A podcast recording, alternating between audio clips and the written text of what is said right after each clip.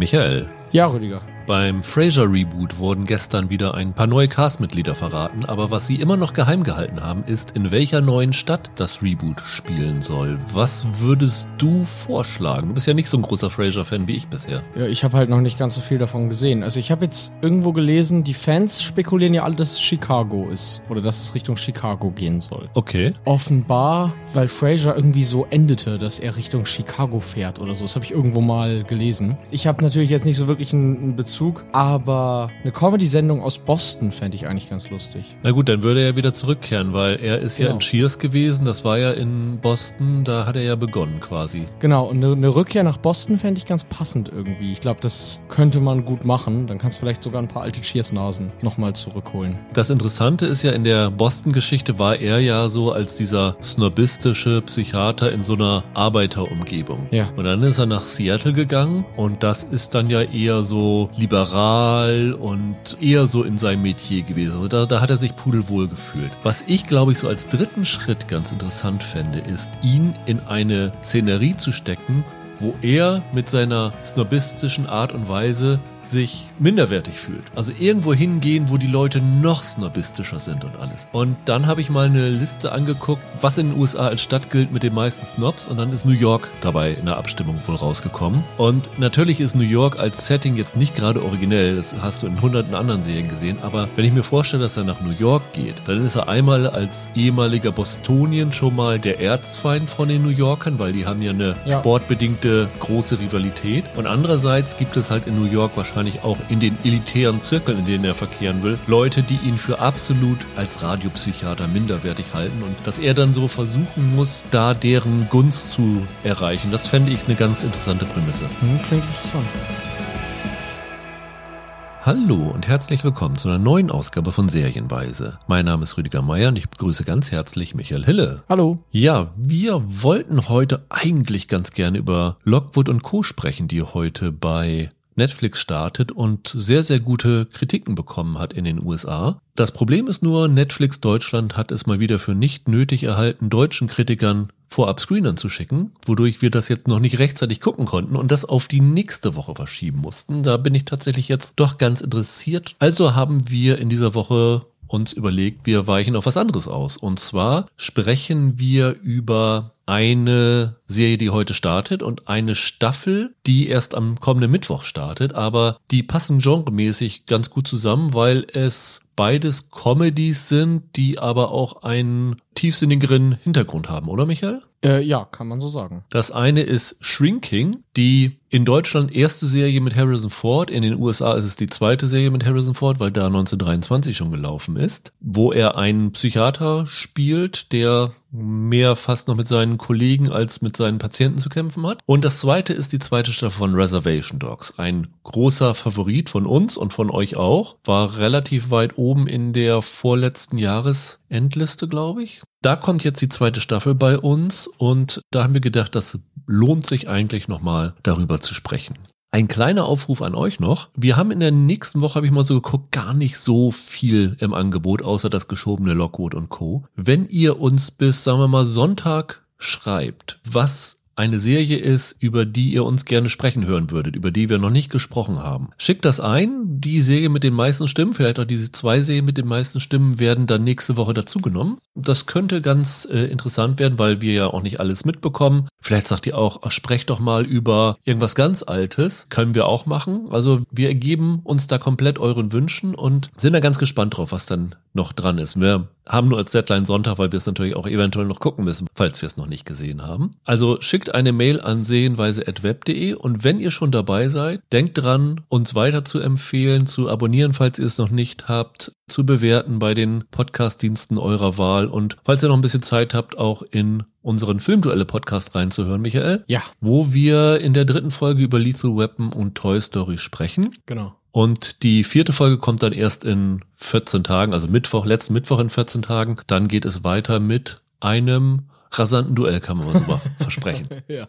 Aber lasst uns doch mal heute mit Comedy beginnen. Und ich würde vorschlagen, wir starten mit Shrinking, weil das ja heute schon verfügbar für euch ist. Zumindest die erste Folge. Und die anderen Folgen kommen dann im Wochenrhythmus. Ich habe neun Folgen gesehen. Wie viel hast du gesehen, Michael? Fünf oder Fünf. sechs. Also die zehnte war noch nicht im Screening Room bei Apple, aber neun habe ich jetzt schon gesehen. Und es ist insofern ja interessant, weil es, wie gesagt, die erste Serie ist, in der Harrison Ford so richtig mitspielt. Und wie jeder weiß, bin ich ja so der weltgrößte Harrison Ford-Fan. Also unter meinen Top 10, Top 11 Lieblingsfilmen befinden sich fünf Harrison Ford-Filme. Also das ist der Schauspieler, mit dem ich aufgewachsen bin, wie wahrscheinlich so viele andere in den letzten zwei, drei Generationen von Star Wars, Indiana Jones und was er noch so gedreht hat. Das heißt, sobald Harrison Ford dabei ist, bin ich komplett neugierig. Und Michael, du bist vielleicht nicht ganz so hardcore, aber du bist auch ein Fan, oder? Klar, also Indiana Jones war so ziemlich mit der Held für mich, als ich angefangen habe, Filme zu gucken. Also auf jeden Fall, wenn Harrison Ford irgendwo dabei ist, ist das erstmal interessant. Und das zweite, was die Serie für mich noch super interessant gemacht hat, ist, wer dahinter steckt. Ja. Nämlich ein Trio an Showrunnern hat diese Serie entwickelt. Das eine ist Jason Siegel, der eine Star von How I Met Your Mother, der dann Dispatches from Elsewhere als seine eigene Serie, so sein, sein eigenes Baby gemacht hat vor, ich glaube, zwei Jahren bei Prime Video, die ich auch ganz nett fand. Und mit ihm sind Bill Lawrence, der Macher von Scrubs und zuletzt von Ted Lasso und Brad Goldstein, der in Ted Lasso nicht nur einer der Autoren ist, sondern halt auch Roy Kent spielt, meine absolute Lieblingsfigur und dafür schon zwei Emmys gewonnen hat. Der ist hier nur hinter der Kamera dabei, hat also das Ganze mitgeschrieben. Das ist irgendwie sehr lustig gewesen, weil ich meine, Goldstein und Lawrence hatten beide ein Projekt in der Entwicklung, also haben sich beide eine Idee für eine Serie überlegt, die so mit Psychotherapie zu tun hat. Und Bill Lawrence hat eher eine sehr lustige Angehensweise gewählt gehabt für sein Projekt. Brad Goldstein hat eine doch deutlich ernstere Angehensweise gehabt. Und dann haben die beiden sich unterhalten und haben gedacht, oh, lass uns das Ganze doch zusammenwerfen. Und das ist so die Grundlage für Shrinking gewesen. In Shrinking geht es, wie gesagt, um eine Gruppe von PsychotherapeutInnen. Angeführt wird das Ganze von der Jason Siegel-Figur, Jimmy Laird. Das ist der Protagonist der Serie. Den sehen wir in der ersten Folge, wie er mitten in der Nacht am Pool sitzt, kokst, säuft und sich zwei oder drei Prostituierte eingeladen hat, die mit ihm im Swimmingpool rumplanschen. Genau. Bevor dann die Nachbarin, die gespielt wird von Christa Miller, der Ehefrau von Bill Lawrence, die wird halt aufgeschreckt und verjagt die da und sagt, du Junge, du musst dich jetzt langsam mal in den Griff kriegen. Und dann finden wir langsam raus, dass er vor ziemlich genau einem Jahr seine Ehefrau bei einem Autounfall verloren hat. Er muss jetzt seine Tochter Alice, die gespielt wird von Lukita Maxwell, alleine großziehen. Die Tochter ist 17 Jahre alt, also ist schon relativ flügge, aber er ist halt immer noch für sie verantwortlich. Wobei in der Art und Weise, wie ihn der Tod seiner Frau aus der Bahn geworfen hat, ist sie mittlerweile mehr für ihn verantwortlich. Genau. Und er arbeitet in der Gemeinschaftspraxis zusammen mit Dr. Paul Rhodes. Das ist die Figur, die von Harrison Ford gespielt wird. Das ist ja so sein Mentor und ja, Ersatzvaterfigur, kann man sagen. Und die dritte im Bunde ist Gabby, die wird gespielt von Jessica Williams. Die kenne ich noch als eine der Korrespondentinnen aus der Daily Show. Ich glaube, die war sogar schon in den letzten Jahren von Jon Stewart dabei, ist dann, glaube ich, auch noch bei Trevor Noah dabei gewesen. Die ist jetzt aber tatsächlich hauptsächlich als Schauspielerin unterwegs und die drei sind halt in dieser Praxis und das Ganze gerät so ein bisschen aus den Fugen, weil der Jimmy beschließt, etwas zu machen, was Therapeuten nicht machen sollten, nämlich seinen PatientInnen einfach gnadenlos die Wahrheit zu sagen. Also, wenn sie um Hilfe bitten, dann liest er ihnen mal kräftig die Leviten. Einer Frau sagt er, sie soll sich unbedingt von ihrem Mann trennen, sonst wird das gar nichts mehr. Und er nimmt da kein Blatt vor den Mund und ist sehr direkt. Er sagt ja noch deutlicher, er sagt doch, wenn sie sich nicht trennen, dann höre ich auf, ihr Therapeut Ja, zu sein. richtig, richtig, Also er genau, droht dann damit, genau. dass er sie halt nicht mehr annimmt als Patient. Genau, also er setzt sie psychologisch unter Druck, was Genau. ja nun wirklich das absolute Gegenteil von dem ist, was man machen sollte. Und das Ganze geht sogar so weit, dass er einen seiner Patienten, nämlich Sean, gespielt von Luke Tenney, bei sich im Haus aufnimmt. Das ist ein traumatisierter Afghanistan-Veteran. Aus irgendeinem Also Krieg kommt er. Afghanistan, auf weiß ich Ich meine, er wäre in Afghanistan gewesen, wenn ich mich nicht ganz täusche. Und verstöße halt komplett gegen alles, was man machen sollte. Dann sehen wir so, wie diese Geschichte ihren Weg nimmt. Wir kriegen auch mit, dass die beiden anderen in der Gemeinschaftspraxis auch ihre eigenen Probleme haben. Also der Paul Rhodes ist mit Parkinson diagnostiziert und ist noch in der Frühphase, aber er hat natürlich diese Diagnosis im Hinterkopf und nimmt das als Anlass, dass er versucht, wieder mit seiner entfremdeten Tochter und seinem Enkel, den er fast gar nicht kennt, Kontakt aufzunehmen. Und die Gabby verkündet irgendwann, dass sie sich von ihrem Ehemann trennt. Das sind so die persönlichen Probleme dahinter. Und dann nimmt das Ganze so über die zehn halbstündigen Episoden seinen Lauf. Ja. Wie hat es dir gefallen? Ich bin sehr, sehr gespannt, weil wir haben noch nicht darüber gesprochen. Ich habe irgendwie das Gefühl, dass wir ganz unterschiedlicher Meinung sind. Bin gespannt. Also für Harrison Ford habe ich nur Lob, falls du darauf hinaus willst. Den finde ich gut. Das ist ja jetzt wirklich so das erste Mal, dass man ihn in so einem Format sieht. Ich finde, es ist auch mit das erste Mal, dass man ihn in so einem richtigen Comedy-Format hat, oder? Also ich meine, von so eins, zwei kleinen Sachen abgesehen, so richtig rein Comedy hat er doch auch noch nicht gemacht, oder? Nee, rein Comedy nicht. Also er war mal mit Josh Hartnett in diesem Hollywood Homicide. Das war so eine Krimikomödie. Oh, ja, ja, ja, Die war aber ziemlich schlecht. Stimmt. Ich finde, wo man gesehen hat, dass er auch das kann, war in die Waffen der Frauen. Okay. Mhm. Da fand ich ihn sehr lustig in den wenigen Momenten, die er da hatte. Da war er natürlich auch eine Nebenfigur. Ist er ja hier eigentlich auch. Also er ist zwar ja schon der zweite Hauptdarsteller der Serie, kann man sagen, von der Screentime her. Ja, die machen auch mit ihm auf, ne? Also Ja. wenn du so Promo und Plakate Ja, anguckst, ist klar. er immer mit Jason Siegel. Ist ja auch klar, natürlich, weil das Harrison Ford ist. Ich wollte gerade sagen, das ist mit dem Namen wärmen, aber rein so von der Bedeutung für die Geschichte Ja. ist ja schon so mit der zweite. Er ist eher der Hauptnebendarsteller, Ja, genau. als dass er eine genau, Hauptfigur genau. ist. Ja. Weil die Hauptgeschichte ist halt die von Jason Siegel und Mhm. seiner Tochter und die Verbindung und alle anderen im Umfeld kommen da immer mal reingeschwirrt und gehen wieder raus. Aber äh, Ford, gefühlt hat er doch schon einen ganz schönen Impact. ja. Ich bin gespannt, was du dann gleich sagst. Ich finde, die Serie ist massiv unter Fords Niveau die meiste Zeit. Ich finde ihn hier sehr gut und seltsamerweise ist auch sein Charakter und die Dialoge, die er hat, sind meist die am besten geschriebenen. Vieles andere, ich will gar nicht mal sagen, dass es nicht handwerklich in Ordnung wäre, aber teilweise hat mich die Serie eher irritiert als unterhalten. Ich weiß auch nach fünf Folgen immer noch nicht, als was ich die einordnen soll. Weil jetzt habe ich eben gesagt, zum ersten Mal fort in einer reinen Comedy. Aber so richtig nur Comedy ist das dann ja eigentlich auch nicht. Die haben ja durchaus dramatischere Aspekte da drin, aber so richtig zusammengepasst hat das für mich nicht. Und deswegen habe ich gesagt, wir haben ganz unterschiedliche Meinungen. Okay. Ich finde die richtig, richtig gut. Ich bin Okay. hellauf begeistert von dieser Serie. Dieses Tonale, das stimmt auf jeden Fall. Das ist definitiv keine Comedy in Form von, das ist eine Sitcom oder so. Das ist schon teilweise sehr, sehr tragisch. Ich finde es auch sehr berührend. Also es gab wirklich Szenen, wo mir die Tränen gelaufen sind, weil ich das echt sehr, sehr anrührend fand. Also es geht dann ja auch sehr viel um Trauer und Bewältigung von Verlust. Und ich finde Ted Lasso zum Beispiel, weil ja, wie gesagt, Goldstein und Lawrence da drinne sind, hat ja auch diese Elemente da drin gehabt. Das nehmen wir immer noch als Comedy wahr. Aber du hast in der zweiten Staffel viele Sachen gehabt. Da hattest du Burnout und Nervenzusammenbruch. Ja, ja. Dann ist ja auch dann die Psychotherapeutin dazugekommen, die dann immer so als Mentalcoach für die Spieler da war, aber letztendlich in der Serie eher so benutzt worden ist, dass man so die Untiefen von Ted Lasso zu sehen bekommt. Ja, das stimmt. Und in der gleichen Schiene bewegt sich auch Shrinking, finde ich. Du hast halt diese amüsanten Sachen, also diese One-Liner, die Harrison Ford da bekommt, die sind grandios und die kann auch nur einer wie Ford so vortragen. Also das sind so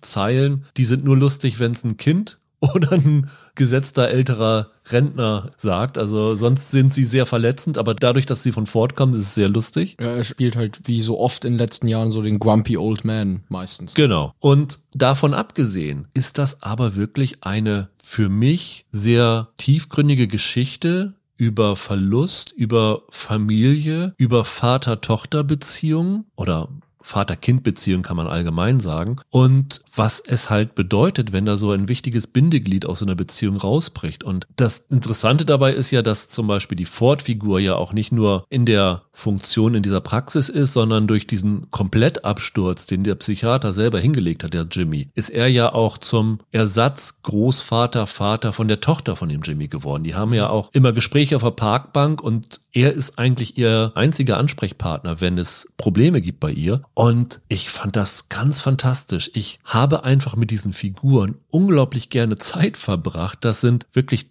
toll, komplex geschriebene Figuren, die ich alle sofort in mein Herz geschlossen habe, mit Szenen, die mich zum Lachen und Weinen gebracht habe. Es gibt einen unfassbaren Fehltritt in der Serie. Ich hasse es, wenn es Kotzszenen gibt und da gibt es eine und die finde ich total daneben, die hätten sich gerne sparen können, aber davon abgesehen, fand ich die einfach fantastisch. Und ich habe die letzten fünf, sechs Folgen in einer Tour durchgebinged. Ich konnte gar nicht aufhören und ich war echt frustriert, dass die letzte Folge da nicht bei war. Also das fand ich einfach toll. Erfährt der Jimmy denn irgendwann mal so richtig ernste Konsequenzen für das, was er da macht? Weil mein ganz großes Problem jetzt, weshalb ich es auch ehrlich gesagt, glaube ich, nicht mehr weitergucken möchte, ich finde die Jason Siegel-Rolle wahnsinnig unsympathisch. Die geben sich schon Mühe, klar, mit dem Hintergrund, mit der toten Frau und, und den Problemen, die er dadurch jetzt mit seiner Tochter hat als alleinziehender Vater und so weiter. Ihm schon, na, nicht nur Profil zu verleihen, sondern auch zu erklären, warum der so ist, wie er ist, auch gegenüber seinen Patienten. Aber auf mich wirkte der ehrlich gesagt halt wie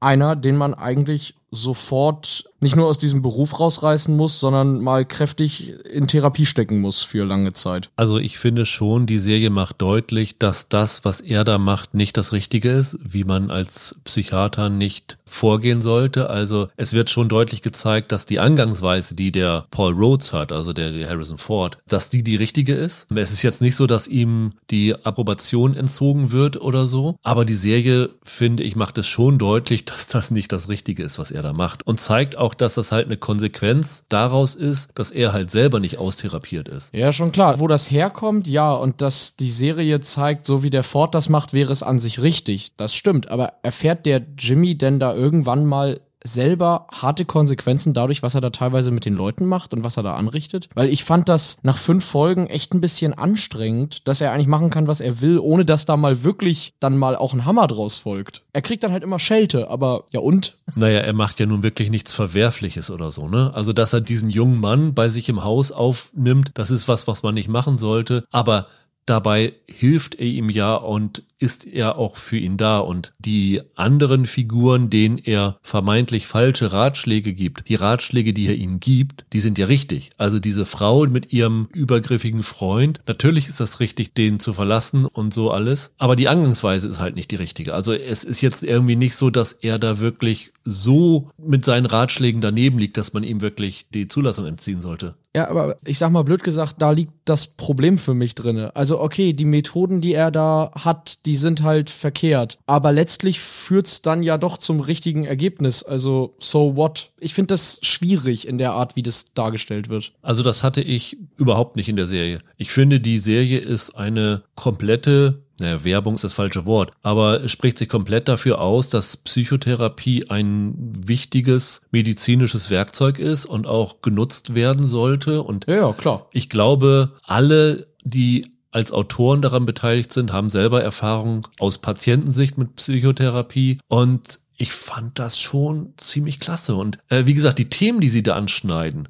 fand ich wirklich bemerkenswert gelöst. Also wie da über, über Trauer geredet wird, das ist so ein bisschen, Afterlife hat das ja auch gemacht und so, das schlägt ja in die gleiche Kerbe. Und ich finde das hier wirklich toll. Und mir ging es zum Beispiel überhaupt nicht so wie dir, dass ich diese Jason Siegel-Figur unsympathisch fand. Ich fand sie halt einfach überfordert. Das war das Einzige dabei. Als so Botschaft, dass auch Psychotherapeuten Therapie brauchen, fand ich das vollkommen in Ordnung. Und für mich war das ein absolut fantastischer Binge. Also mich hat die komplett abgeholt mit ihren Themen. Mich hat die irgendwo tief im Herzen getroffen und ich habe, wie gesagt, immer zwischen Lachen und Weinen geschwankt. Ich fand es ganz, ganz famos. Ich finde sie auch brillant besetzt, abgesehen von Harrison Ford. Die Jessica Williams finde ich toll. Die fake, die fake, fake. Ich fand die bei der Daily Show damals immer ein bisschen anstrengend. Hier mochte ich die total.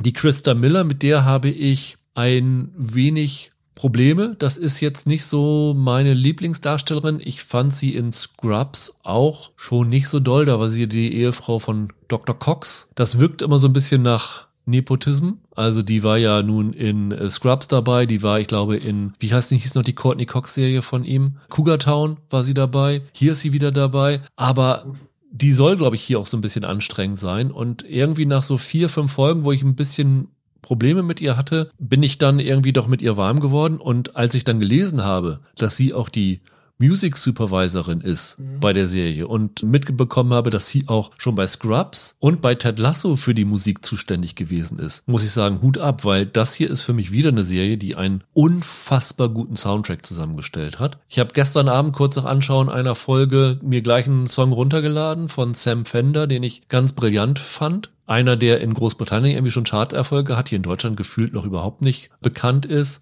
Und Titelsong ist von Ben Gibbard von Death Cap for Cutie. Fand ich auch ganz fantastisch. Also auch da hat mich die Serie total abgefühlt. Das ist für mich einfach eine Serie, ich sag's einmal, wie Ted Lasso, wo ich komplett das gerne durchgebinged habe, wo ich irgendwie ein wohliges Gefühl von Anfang bis Ende hatte, wo ich mit jeder Figur den Tag verbringen könnte. Die Tochter von ihm, die Lukita Maxwell, finde ich auch phänomenal gecastet. Die finde ich auch gut, ja. Also für mich echt ein absolutes Highlight. In den USA, die Kritiken sind verhalten positiv. Also ich glaube, sie sind deutlich besser, als du die Serie empfindest. Sie sind aber nicht so euphorisch, wie ich sie empfinde. Aber bis Ted Lasso dann wahrscheinlich im März oder so kommt, ist das eigentlich ein guter Übergang. Also damit kann man sich gut die Zeit vertreiben. Also ich habe da wirklich meinen großen Spaß bei gehabt. Okay, ja, wunderbar. wie gesagt, für mich war das nichts. Weiß gar nicht, woran es insgesamt gelegen hat. Ich hatte einfach Probleme mit der, mit der Figur und verstehe nicht ganz, was mir die Serie sagen soll. Ich würde nur trotzdem sagen, erwartet da halt keine reine Comedy. Ich finde, Nein. das ist anders als bei zum Beispiel Ted Lasso, da mag das auch irgendwie drin sein, aber hier ist der Mix aus ernsten und traurigen Szenen und lustigen, humorvollen Szenen ausgeglichener. Für mich war es fast 50-50. Es ist, glaube ich, eine Serie, die funktioniert für alle, die sich mit diesen Themen identifizieren können, die sich davon abgeholt fühlen. Also ich bin sehr gespannt. Guckt da gerne mal rein und lasst uns euer Feedback hören.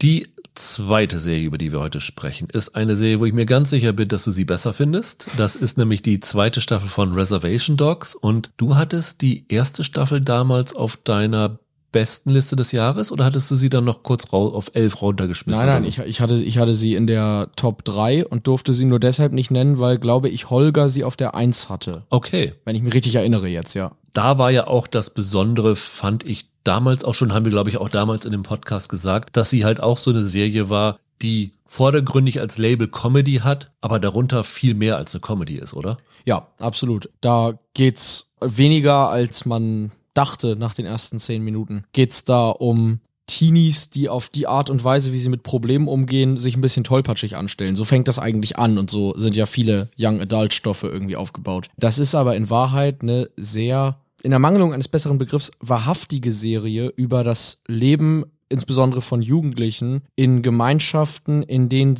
man das Gefühl bekommt, keine Perspektive zu haben. In diesem Fall jetzt in ein Reservat verlegt. Es könnte allerdings ehrlich gesagt auch in anderen ähnlichen Umgebungen spielen. Für mich war das ehrlich gesagt eine Serie, bei der all die emotional treffenden Momente viel mehr im Kopf geblieben sind als die Lacher, die man hatte. Das war sicher, man hat da sicherlich auch viel gelacht und Spaß gehabt mit denen, aber vor allem hat man mitgelitten irgendwie und mitgefühlt. Was wir damals auch gesagt hatten, war, dass das ein unfassbar gut geschriebener und spannender und interessanter Einblick in indigene Kultur gewesen ist. Was du über diese Serie, über indigene Bräuche gelernt hast, das war in der ersten Staffel extrem erhellend. Ja, genau. Also ich sag mal so, wenn du eine Geschichte über Perspektivlosigkeit und das Verharren in einer Gemeinschaft erzählst, dann muss diese Gemeinschaft auch ein Gesicht haben, dann muss die irgendwie glaubhaft sein. Und dass die dann größtenteils ja auch, weil hauptsächlich Indigene auch hinter der Kamera aktiv waren und im, im Writers Room aktiv waren, dass die da so authentisch und so echt gewesen ist in der Darstellung dieser Lebensrealität, hat da natürlich nur geholfen. Und das unterscheidet dann Reservation Dogs von anderen Serien, die sich solchen Themen angenommen haben und das dann zum Beispiel über Fantasy-Ummantelungen oder so machen. Ganz lustig war, ich habe eine Kritik über die zweite Staffel von Reservation Dogs im Sioux City Journal gelesen und da stand als Fazit drinne, für Leute, die im Reservat leben, ist diese Serie Reality TV. Dass sie halt wirklich so wahrhaftig dieses Leben im Reservat porträtiert. Also ohne das beurteilen zu können, gefühlt ist das für mich auch so. Wollen wir mal kurz erklären, worum es geht. Also es geht in erster Linie um eine Gruppe von vier Teenagern. Das sind die titelgebenden Reservation Dogs. Das sind Elora Denon, gespielt von Devery Jacobs, benannt nach der Willow-Figur. Ja. Wird auch in der Serie, glaube ich, in der ersten Staffel äh, gesagt. Ja. Die ist ja, ist quasi die Anführerin von diesen Reservation Dogs, also dieser Teenager-Gang. Dann haben wir Bear, Bear Smallhill, der wird gespielt von DeFarao Woon Atai. Den zeichnet aus, dass er im Kontakt mit einem spirituellen Führer ist, nämlich einem gefallenen Krieger aus der Schlacht von Little Big Horn, der ihm immer erscheint und irgendwelche äh, klugen oder manchmal nicht ganz so klugen Lebensratschläge gibt und ihm so über Probleme hilft. Ja, nicht nur klug und manchmal weniger klug. Ich finde manchmal auch einfach nicht verständlich. Also man sitzt dann und denkt, hä, was willst du? Auf jeden Fall immer lustigere Lebensratschläge. wahr, ja. Dann haben wir Cheese, der wird gespielt von Lane Factor. Der ist ja so ein bisschen der gemächliche, gemütliche, ist auch von den Vieren so die Figur, die ich finde am wenigsten ausgearbeitet ist. Und die vierte im Bunde ist Willie Jack, wird gespielt von Paulina Alexis. Deren Cousin Daniel hat sich in der ersten Staffel gleich am Anfang, also das ist ja so der Ausgangspunkt dieser Serie, das Leben genommen. Reflektiert auch die unglaublich hohe Selbstmordrate von Jugendlichen in Reservaten, weil das durch diese, wie du schon angesprochen hast, Perspektivlosigkeit halt so ein Ja. sehr großes Problem dort ist. Und die fünf, also gemeinsam mit dem Daniel, hatten ursprünglich mal beschlossen, sie wollen dem Leben im Reservat entfliehen und nach Kalifornien gehen. Dann haben sie beschlossen, nachdem Daniel tot war, dass sie diesen Traum für ihn in seinem Namen umsetzen und dann abhauen und haben dann halt das Geld zusammengesammelt, haben da Gaunereien für gemacht. Also gleich in der ersten Folge hatten sie dann so einen Chipstruck überfallen und wollten dann abhauen. Und als es dann am Ende der ersten Staffel dazu kam, wollen wir jetzt nach Kalifornien gehen, haben alle gesagt, nee, nee, nee. Und die einzige, die es durchgezogen hat, ist die Elora Denon. Und die hat sich dann dazu die Jackie genommen, wird gespielt von Elva Guerra. Das ist die Anführerin der rivalisierenden Jugendgang da im Reservat in Oklahoma von der NDN Mafia. Und die sind da zusammen im Auto abgehauen Richtung Kalifornien. Die anderen sind zurückgeblieben. Und das ist der Stand, den wir nach der ersten Staffel hatten.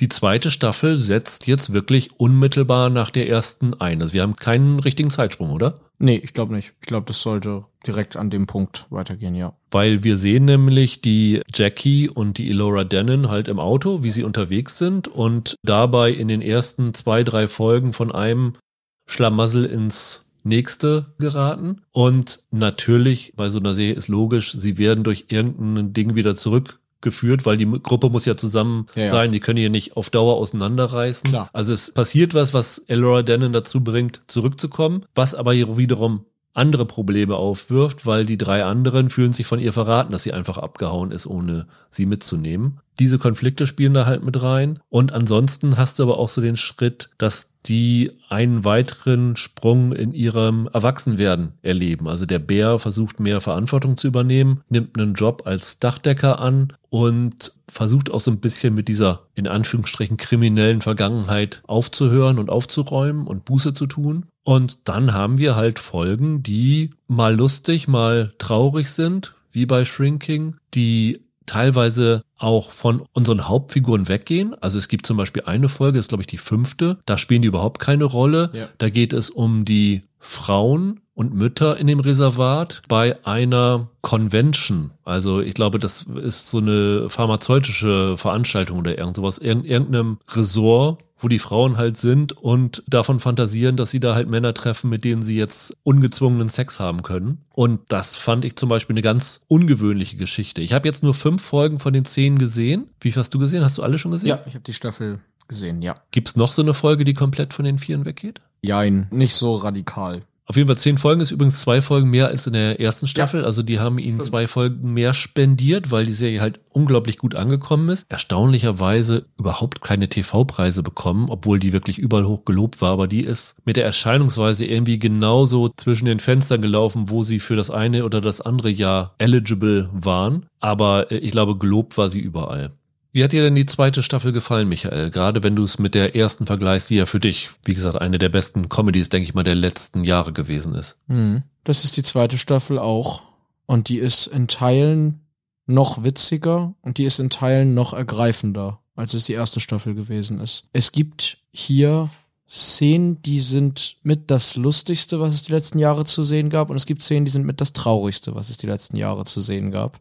Und diese Szenen kommen in direkt aufeinanderfolgenden Episoden, finde ich. Teilweise, wenn du es am Stück guckst, kommen die innerhalb von zehn Minuten oder so. Ja. Ich lag sehr am Boden bei einer Szene mit dem Onkel, dem äh, Brownie, wenn er da in seinem Haus die Poster von der Wand reißt bei sich. Ich will mal den Gag dahinter jetzt nicht spoilern, aber wenn ihr das guckt, ihr werdet sofort wissen, was ich meine. Das war zum Totlachen. Also wirklich, da habe ich Pause gemacht, um mich fünf Minuten auslachen zu können. Das war super. Ich hatte das bei einer anderen Szene, ich glaube, das war schon in der zweiten Folge. Ja. Die Willie Jack hat ihrer Meinung nach einen Fluch auf die Jackie, glaube ich, gelegt, ne? Und bereut das jetzt und will den Fluch rückgängig machen. Und versucht dann halt so ein Ritual vom Stamm irgendwie nachzuvollziehen, kann das aber nicht so genau richtig und wendet sich dann unter anderem an den Onkel, also der von Gary Farmer gespielt wird, und an einen anderen aus dem Ort, der von Wes Studi gespielt wird. War der in der ersten Staffel auch schon dabei? Nee, ne? Nee. Das ist ja auch so ein legendärer indigener Schauspieler. Klar. Und dann nehmen die beiden halt die drei Kids an die Hand und gehen dann zum Fluss und zeigen ihnen, wie man halt diesen, diesen Fluch los wird mit diesem Ritual und flehen dann Gott an. Sagen nicht Gott, sondern nennen dann ihn dann Creator, also ihren Schöpfer und benutzen dann halt diesen Versuch, den Fluch loszuwerden dafür, um einen langjährigen Zwist zwischeneinander loszuwerden sie sprechen eigentlich gegenüber dem Creator aus, was sie dem anderen eigentlich schon lange Jahre mal sagen wollten. Genau. Und das ist so irre witzig. Und dann, ich sag mal nur das Setup für den Witz, dann sagen sie, ja, damit dieser Fluch genommen wird, müssen wir noch ein altes Lied singen. Und wenn sie dann dieses alte Lied singen, ich habe am Boden gelegen. Es ist so phänomenal. Das Timing ist super. Das haben wir ja bei der ersten Staffel schon gesagt. Die Serie ist so derbe gut besetzt, auch in den, gerade in den vier Hauptrollen jeder von denen könnte seine eigene Serie tragen. Nicht nur vom schauspielerischen Können her, die haben alle auch, die haben Charisma, Spielfreude. Bei dem Cheese bin ich mir da jetzt nicht ganz so sicher. Ja, weiß ich nicht. Und wenn du die dann zusammenlegst und aufeinandertreffen lässt, oder teilweise, was hier in der Staffel mehrfach passiert, in sehr bizarre Konstellationen führst, ich weiß gar nicht, wie die das da im Autorenraum machen, es klingt vielleicht etwas despektierlich zu sagen, bei so starken Figuren, da schreiben sich manche Szenen vermutlich fast von selbst, aber so wirkt es auf jeden Fall. Das ist die große Kunst hier. Wobei die Figuren, glaube ich, auch nur so stark sind durch das, was aus dem Autorenraum kommt, ja, oder? natürlich, klar, genau, absolut. Deswegen sage ich, es, es klingt, es klingt so despektierlich, das zu sagen, aber du hast hier das Gefühl, du hast so gute Figuren hingestellt, dass du sie einfach nur in Situationen schubsen musst und der Rest passiert von selbst. Das ist die große Stärke von Reservation Dogs. Ja, und dann, wie gesagt, nachdem es solche Szenen gibt, in der nächsten Folge bist du wirklich am Kämpfen mit den Tränen. In der dritten Folge beispielsweise hat dann der Bär seinen ersten Tag als Dachdecker und stellt dann fest, dass einer, der mit auf dem Dach arbeitet, der Vater von dem Daniel ist, der Selbstmord begangen hat. Der Bär hat so richtig auch noch mit niemanden über den, den Tod von dem Daniel gesprochen und dann den Vater zu treffen da liegt natürlich ziemlich viel Ungeklärtes im Raum. Und ja. wie sie das dann auflösen, da habe ich einen Kloß im Hals gehabt. Ja, das ist total exzellent, wie sie diese immer noch herrschende Trauersituation einerseits total ernst nehmen und aber immer auch so ein bisschen die Alltagskomik in extrem traurigen Momenten finden. Also gerade in der vierten Folge gibt es eine ganz wunderbare Szene, wo es um Verarbeitung von Schmerz geht, die dann aber immer auch so was hintergründig Lustiges an sich hat.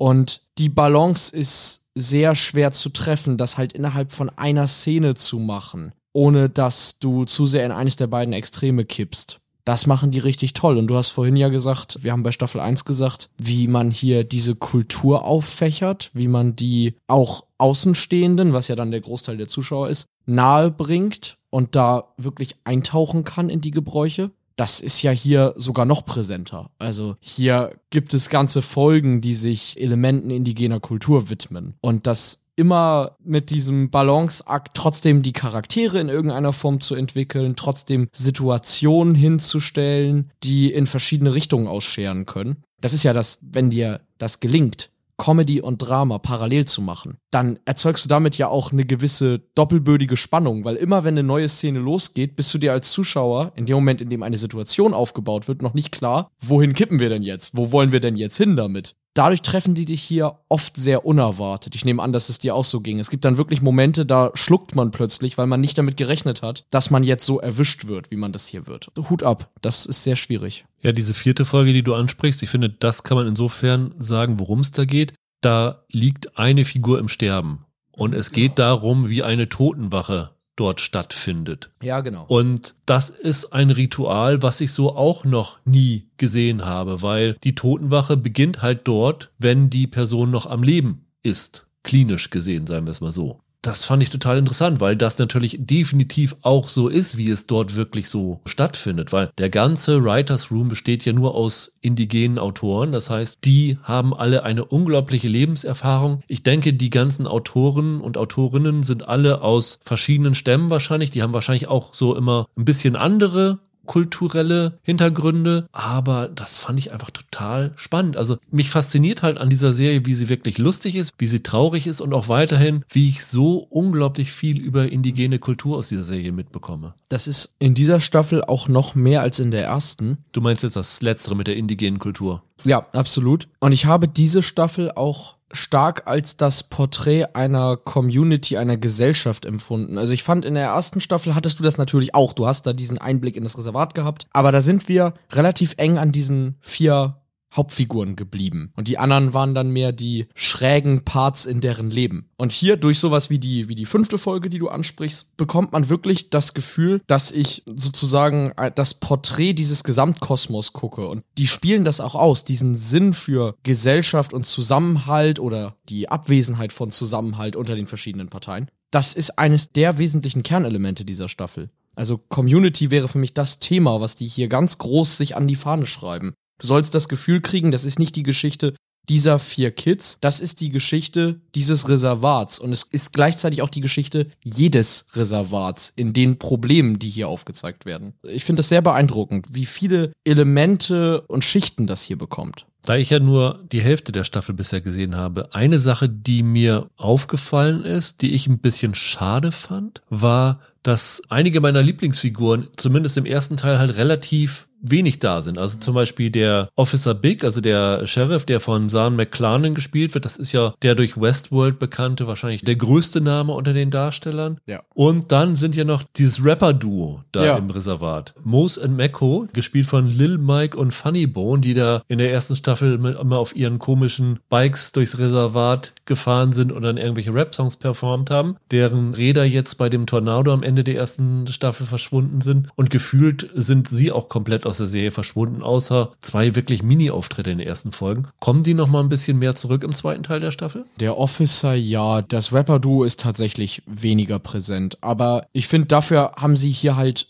andere interessante Figuren dann teilweise neu mit drinne und Blickwinkel. Also ich weiß genau, was du meinst. Ich habe mich auch irgendwann gefragt, wo die beiden sind und was sie machen und würde es gerne wissen. Aber wie gesagt, am Ende führen die da so viele tolle neue Figuren ein, die ich dann vielleicht in Staffel 3 vermissen werde, wenn die weniger präsent sind. Von daher, ich bin total begeistert von dieser Staffel. Wen sie dafür gefühlt mehr eingebunden haben, ist ja dieser William Spirit Knifeman, den geistigen Berater von dem Ja. Bär. Dessen Rolle scheint größer geworden zu sein. Ja, woran das liegt, vielleicht kam der einfach so Ja. phänomenal gut an bei den Zuschauern der ersten Staffel. Der hat einige wirklich skurrile Szenen hier. Wenn wir Ende des Jahres serienweise Awards machen, habe ich mir schon zwei Sachen aufgeschrieben, wenn wir sowas wie die skurrilste oder bekloppteste Szene des Jahres haben, wo man den gut anführen kann. Das ist einfach eine brillante Idee gewesen, den so als geistigen Führer da irgendwie einzubinden. Also da können sie so viel mitmachen, so viel Humor mit vermitteln. Damit können sie eigentlich fast alles vermitteln, was sie mit der Serie vermitteln wollen. Auch diese Einblicke in die indigene Kultur und sowas alles. Und auch so Kunstgriffe in die Vergangenheit. Also der kann ja dann aus seiner langjährigen Erfahrung immer aus seinem Erfahrungsschatz erzählen. Das war ja vor allem, finde ich, eine total riskante Figur, weil die auch super schnell platt hätte sein können. Also ich damals, als sie den eingeführt haben, in der, ich glaube gleich in der ersten Folge, hatte ich so ein bisschen Angst und Bange, weil man schon dachte, oh je, oh je, jetzt kommt der Klamauk-Indianer sozusagen ins Bild geritten. Ja, vor allen Dingen, er hat ja dann dieses Stirnband mit der Feder da oben im Ja. Haar und du hast am Anfang gedacht, oh, jetzt gehen sie hier jetzt in diese Klischeekiste, wie Western die früher dargestellt haben. Ja, genau. Aber das haben sie halt absichtlich so gemacht, um genau mit diesen Vorurteilen aufzuräumen, ne? Ja, genau. Also, wie gesagt, das war in Staffel 1 war das eine, eine riskante Figur und das Wagnis ist super aufgegangen und jetzt haben sie gefühlt noch 400 mehr Ideen, was sie mit dem so anstellen können. Das hat sich absolut gelohnt im Nachhinein. Ja, also ich kann auch nur sagen, ich bin total begeistert. Es ist aber auch genau das gleiche wie bei Shrinking. Das ist keine Serie, wo man damit rechnen sollte, alle zwei Minuten einmal sich groß auf die Schenkel zu klopfen. Das ist eine Serie, die hat alle ein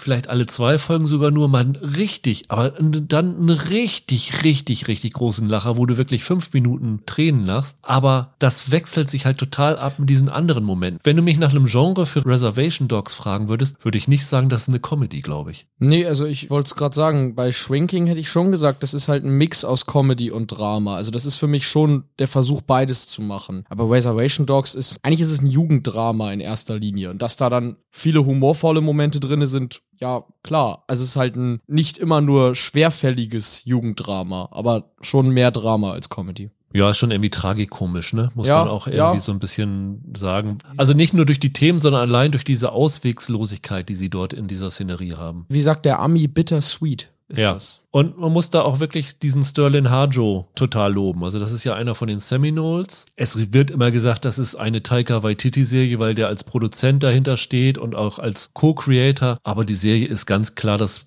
Baby von Sterling Harjo. Waititi hat auch kaum Writing Credits. Nee. Da ist schon der Harjo ist schon der äh, Chefautor. Also wenn du hier in die zweite Staffel mal reinguckst, also die gesamte erste Hälfte, also bis Folge 4, ist zumindest Sterling Harjo immer als Co-Autor dabei. Sie haben übrigens auch den Darsteller von diesem Spirit, also der Dallas Goldtooth, der ist auch Autor von zwei der Folgen. Ja. Also es ist auch so ein Multitalent offensichtlich. Und in Folge 8 ist Sterling Harjo noch einmal dabei. Also wie gesagt, die Hälfte der Folgen hat er definitiv mitgeschrieben, auch einen Autorencredit Credit bekommen und er hat in den letzten beiden zum Beispiel Regie geführt. Die ersten beiden hat er auch inszeniert. Also das ist ganz definitiv sein Ding. Ja. Ja, dann haben wir eine dicke, dicke Empfehlung für euch also von meiner Seite aus zwei dicke Empfehlungen, von deiner Seite aus eine dicke Empfehlung, aber ich bin mal gespannt, ob es nicht für euch auch zwei dicke Empfehlungen sind. Macht das, was die Emmy-Jury und die Globes dieses Jahr nicht gemacht haben und guckt euch Reservation Talks an, weil die, die müssen das einfach nicht gesehen haben. ist anders nicht zu erklären. Finde ich auch.